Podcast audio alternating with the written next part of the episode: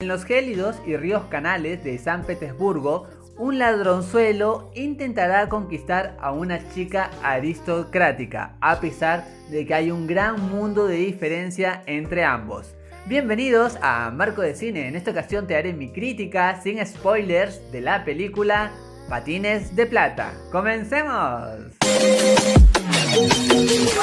¿Qué te puedo decir como punto inicial de esta película? Pues si a ti te gustan estas historias en donde alguien pobre intenta conquistar el corazón de alguien que obviamente es un poco adinerado, pues definitivamente ya sabes de qué se trata esa historia y sobre todo sabes cómo se va a ir desarrollando. Porque sí, debo ser sincero, que a pesar de que es entretenida, usa todos los tropos sabidos y por haber en este género.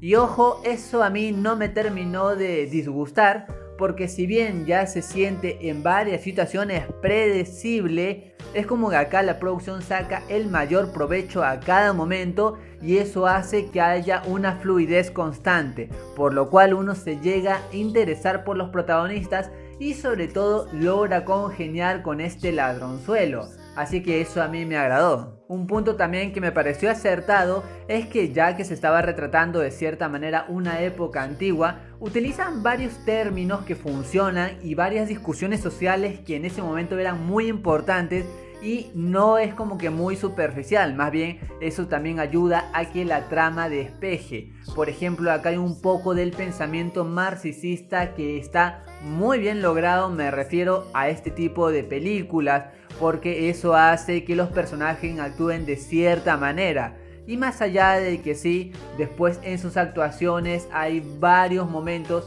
en donde uno ya sabe cómo va a suceder, que siempre todo es como que muy bueno, después en la mitad siempre hay un pequeño problema y hacia el final, bueno, ya sabemos que estos personajes están destinados a estar juntos.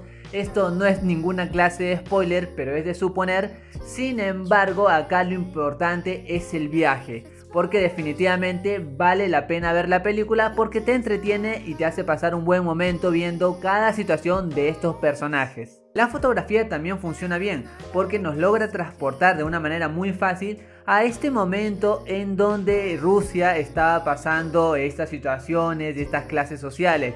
Así es que esto también funciona en cuanto a las actuaciones. Todo es como que está muy bien al nivel en que se desarrolla toda esta historia.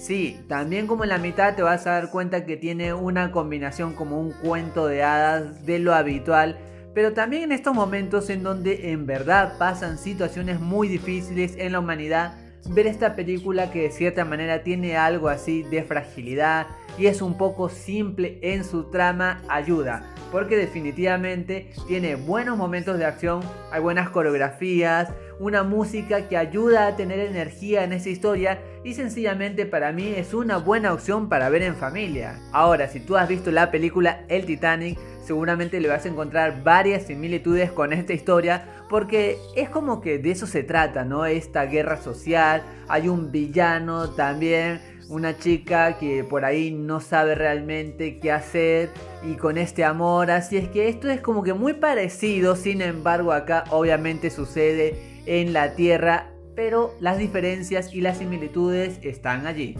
Y por lo que te estoy comentando, no considero que esta película sea perfecta, ni mucho menos es mala, es más bien tiene como que todos los puntos puestos en los momentos precisos. Por ejemplo, hay momentos de humor en donde no te ríes, pero sí logras sonreír. Pero sin embargo, acá como que lo que más importa es esa conexión que haces con los personajes, porque obviamente estar en el bando de ellos no es ningún problema. Tiene un final acertado que me gustó, es como que le da un cierre acorde a toda esta historia que nos están contando y definitivamente yo no me aburrí en ningún momento. Y por todo lo mencionado, yo a Patines de Plata le doy 3 moneditas de oro de 5. Es una historia entretenida, con los personajes uno puede empatizar inmediatamente, pero sin embargo ya sabes qué va a suceder. Más allá de esto, recuerda que esta es solo mi opinión y en el mundo del cine hay varias miradas y todas son igual de válidas e importantes.